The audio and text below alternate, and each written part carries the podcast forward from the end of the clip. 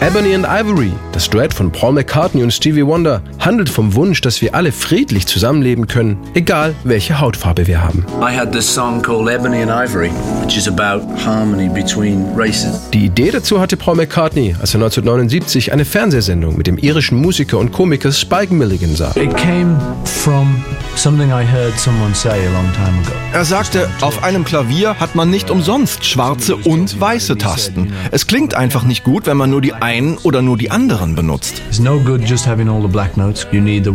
Um großartige Musik zu machen, um Harmonien und Akkorde spielen zu können, braucht man beide zusammen. Und da dachte ich mir, recht hat er. Warum machen wir es nicht auch wie die Klaviertasten?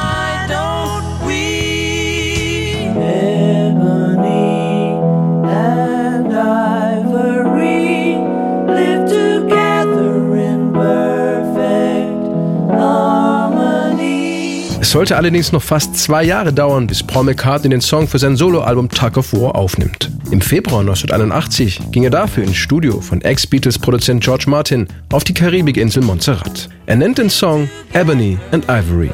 Ebenholz für die schwarzen Tasten, Elfenbein für die weißen. And so because it was ebony and ivory, Ich dachte, I thought, well, klar, ich stehe für das Elfenbein, aber ich brauche noch jemanden für das Ebenholz. Choice would be Stevie Wonder if I could get him.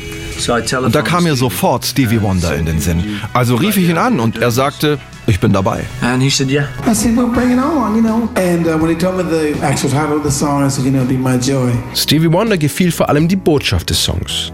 Ein harmonisches Verhältnis zwischen Schwarzen und Weißen war für ihn schon immer ein großes Anliegen. Gerade erst hatte er mit Happy Birthday einen Hit zu Ehren des schwarzen Bürgerrechtlers Martin Luther King geschrieben. Happy birthday to you. Happy birthday to you.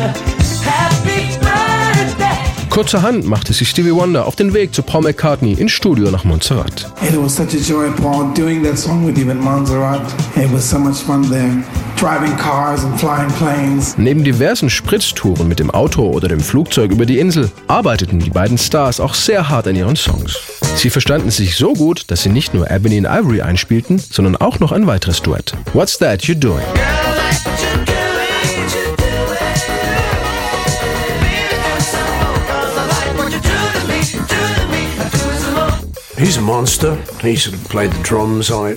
Stevie ist ein Monster. Er spielte das Schlagzeug ein und eine Million anderer Dinge. Es war eine fantastische Erfahrung, mit ihm zu arbeiten, denn er ist ein sehr harter Lehrmeister. Nichts entgeht seiner Aufmerksamkeit. As we were. If you're a little bit. go, Oh no no no no! Hey hey Paul. Wenn man zum Beispiel mal falsch geklatscht hat, dann hat er einen sofort korrigiert. Hey Paul, du bist nicht richtig im Takt. Und beim nächsten Mal hat's dann gepasst. Ich habe sehr viel gelernt von ihm. But you know, it worked out. I was very proud of it. So, you Und am Ende war ich sehr stolz, denn Ebony and Ivory hat einer ganzen Menge Leute geholfen für ihre Beziehungen. It sort of made that a little easier for some people. So that's that's okay. In den Strophen wechseln sich Paul McCartney und Stevie Wonder ab, weil sie zeigen wollen, dass sie in perfekter Harmonie leben und Musik machen können. Wie 2010 bei einem Konzert im Weißen Haus.